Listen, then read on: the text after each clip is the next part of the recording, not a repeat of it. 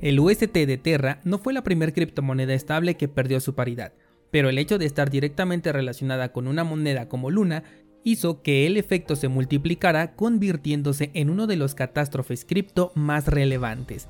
A raíz de este evento han salido otras criptomonedas estables que han perdido su paridad. ¿Es esto un ataque organizado al sector cripto por el lado más vulnerable o solo nos hemos puesto más atentos a ver esta clase de eventos consecuencia de la experiencia con Luna? Yo soy Daniel Vargas, fundador de cursosbitcoin.com y hoy vamos a platicar sobre estos eventos que han ocurrido con las monedas inestables. Estás escuchando Bitcoin en español. Comenzamos.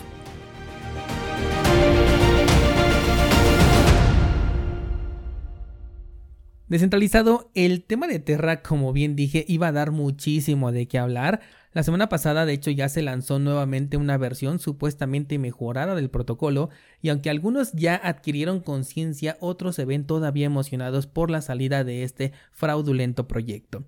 Antes de comenzar con nuestro tema, quiero aclarar que aún hay personas que decidieron holdear sus tokens, esperando una solución a este problema y poder recuperar su dinero.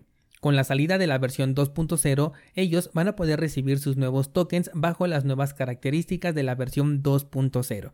Con ello buscarán recuperar su dinero. Sin embargo, has de saber que para que puedan recuperar ese dinero, tienen que vender y para poder vender alguien tiene que comprar. Esto significa que los holders estarán deshaciéndose de su basura porque en este momento pues no vale nada lamentablemente, mientras otros lo van a estar comprando. Con la basura se puede generar dinero, por supuesto que sí, pero hay que ser conscientes de que no deja de ser la basura de otros que en este momento en el que estoy grabando pueda no valer más de un par de dólares. De hecho, la cartera de Binance también se vio bastante afectado con este token, el cual en su momento llegó a valer millones de dólares para Binance y en este momento no pasa de los 3 mil dólares. Esto fue información publicada directamente por su CEO. Además hay que considerar que en la versión original el token de Luna tenía un propósito que era el de mantener la estabilidad del UST y este nuevo token de Luna ya no tiene ninguna razón de ser.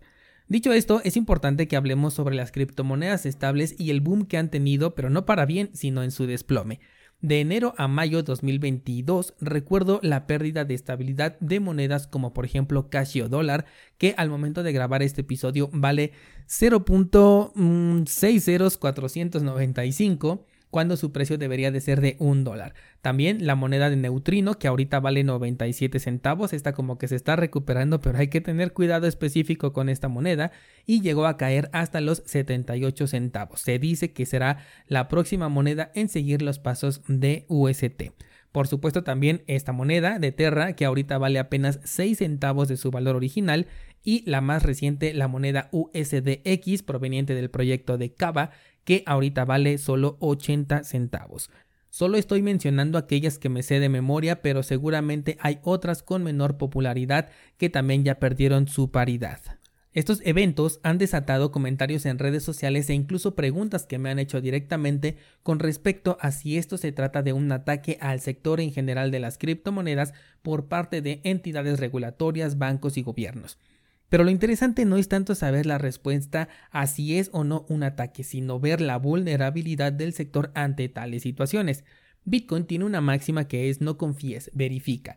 Y esta máxima se ha perdido en la mayoría de proyectos cripto. Incluso en Monero tenemos que confiar, puesto que al ser tan anónimas las transacciones con esta moneda, ni siquiera somos capaces de verificar ciertos elementos, como por ejemplo problemas de doble gasto. Lo único que podemos hacer son especulaciones matemáticas, en donde sí, las matemáticas son exactas, pero hay que terminar confiando en ellas a falta de una verificación visual. ¿A qué voy con esto? Algo que podemos verificar con Bitcoin es que ha sido resistente a ataques de todo tipo ataques que ninguna otra red ha sufrido ni con la misma intención ni con el mismo poder. Ataques organizados por parte de los mineros, ataques organizados por parte de los exchanges, ataques mediáticos, prohibición de la minería, prohibición del uso de Bitcoin, múltiples ataques por parte de otras blockchains u otros proyectos cripto que son muy inferiores a Bitcoin en temas de seguridad, pero basan su solidez en la crítica hacia donde consideran que falla Bitcoin. De hecho, la semana pasada que hice el análisis de Algorand, me sorprendí de la cantidad de referencias que hacen sobre la forma en la que trabaja Bitcoin para decir que su proyecto es mejor, que al final terminan ofreciendo una solución completamente centralizada contradiciendo todo ataque que ellos mismos están haciendo.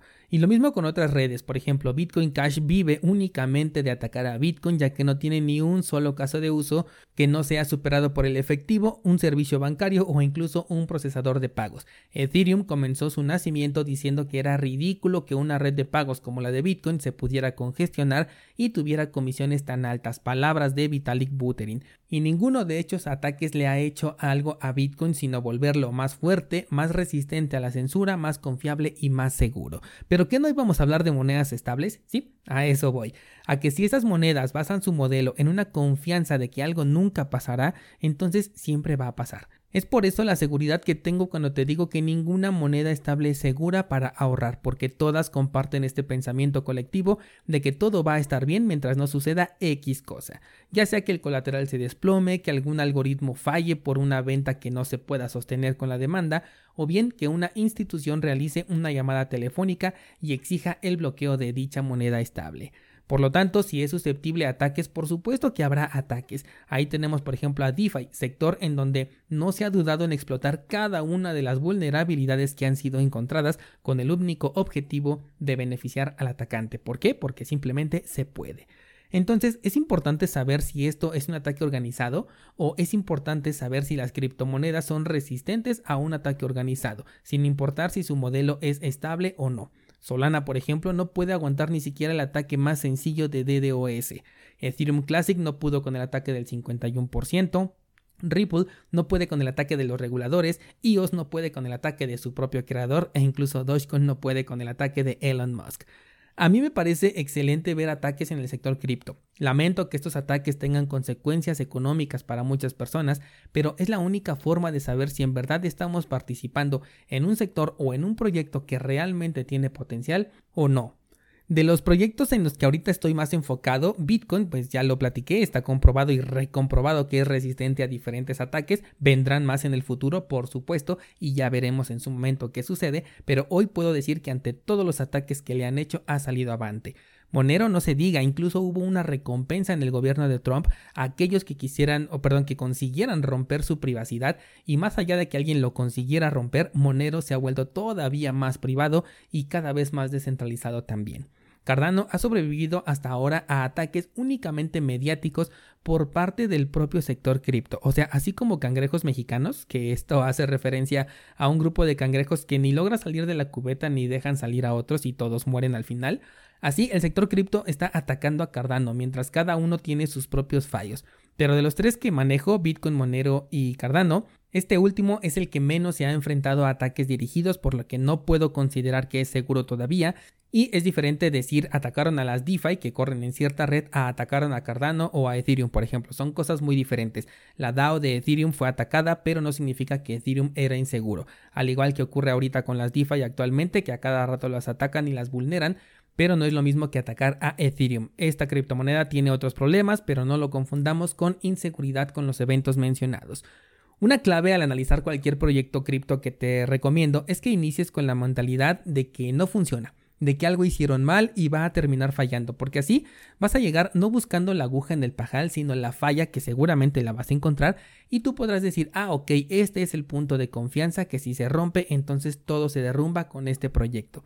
A partir de ese punto ya podrás tomar una decisión sobre si invertir o no en un proyecto, pero entonces ya serás consciente del nivel de riesgo que vas a correr al momento de meter dinero. Cuando me preguntan sobre la mejor moneda estable o la que utilizaría en caso de X cosa, normalmente siempre termino diciendo que Tether. Y sabes que mis transacciones con monedas estables normalmente no superan los 10 minutos o por lo mucho un día en lo que tomo alguna decisión. Así que mi riesgo en términos temporales con las monedas estables es de tan solo un día. ¿Por qué Tether? Bueno, porque es bien sabido que como máximo tienen el 70% respaldado de su moneda y a la gente parece hasta el momento no importarle. Los reguladores también ya lo saben, pero se hacen de la vista gorda porque Twitter es capaz de pagarles una multa y entonces nada pasó, todos contentos. Porque prohibir la criptomoneda estable no resolvería nada para el gobierno, por el contrario. Lo mejor es llevarse bien con ellos y beneficiarse de alguna manera, quizás por ejemplo con estas multas. Finalmente, Tether es totalmente controlable y no dudará en cooperar en caso de algún hackeo o de que exista un caso de posible financiación al terrorismo o lavado de dinero y lo han demostrado ya en el pasado, esta cooperación. Por estas razones, normalmente mi respuesta ante esta pregunta es Tether, pero mi confianza en estos proyectos está limitada a un día en mi cartera y después de eso debo de tomar otra decisión. También te comento que cuando quiero realizar transferencias utilizo Binance USD porque son más económicas sus comisiones que las de Tether, pero una vez que lo recibo, de igual manera lo cambio por la moneda que realmente quiero comprar. Solamente la utilizo como medio de transporte económico y supuestamente estable de un lugar a otro. Entonces es más importante ver qué proyectos son realmente resistentes a los ataques porque al entrar a cualquiera de ellos es mejor asumir que si se puede serán atacados sin duda alguna por cualquier lado. Por último, quiero decirte que no existe realmente una moneda estable, ni una acción, ni un índice, ni nada a lo que le podamos llamar estable. Simplemente son derivados del mismo activo que se están autocomparando consigo mismos, aunque esto sea una redundancia. El dólar lo consideramos estable solamente cuando lo comparamos con el dólar, o en este caso con una moneda estable que también tiene su misma base, el dólar. Pero ¿qué pasa si comparas el dólar con el euro? Entonces el dólar deja de ser estable. Si lo comparas con el oro, el dólar es una basura en comparación y para nada estable. Y no se diga si lo comparas con Bitcoin. Recuerda que cuando hablamos de la paridad Bitcoin dólar, estamos hablando también de cuánto se está depreciando el dólar en contra de Bitcoin. Hace unos meses necesitabas casi 70 mil billetes verdes para adquirir un Bitcoin. Entonces el dólar de ninguna manera es estable y no existe dicha estabilidad a menos que se autocompare, ya sea con la propia divisa o con un derivado del mismo. Ahora viene la mejor parte que es que me digas qué opinas al respecto descentralizado de este tema. Ya sabes que el grupo de Discord está abierto para que me comentes tu opinión y formemos un interesante debate. Por el momento no tengo nada más que contar, así que hasta pronto.